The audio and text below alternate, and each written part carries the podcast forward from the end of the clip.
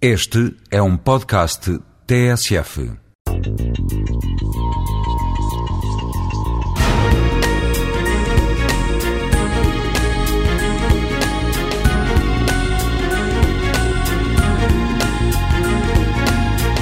Segundo dados publicados pelo Instituto Nacional de Estatística em 2005-2006, 16% dos homens e 16,9% das mulheres com mais de 18 anos residentes em Portugal continental apresentam obesidade. Deste modo, cada um deve tentar diminuir estes resultados de modo a melhorar o seu estado de saúde. Para se reduzir os valores de obesidade, é importante que todas as pessoas adotem um estilo de vida saudável.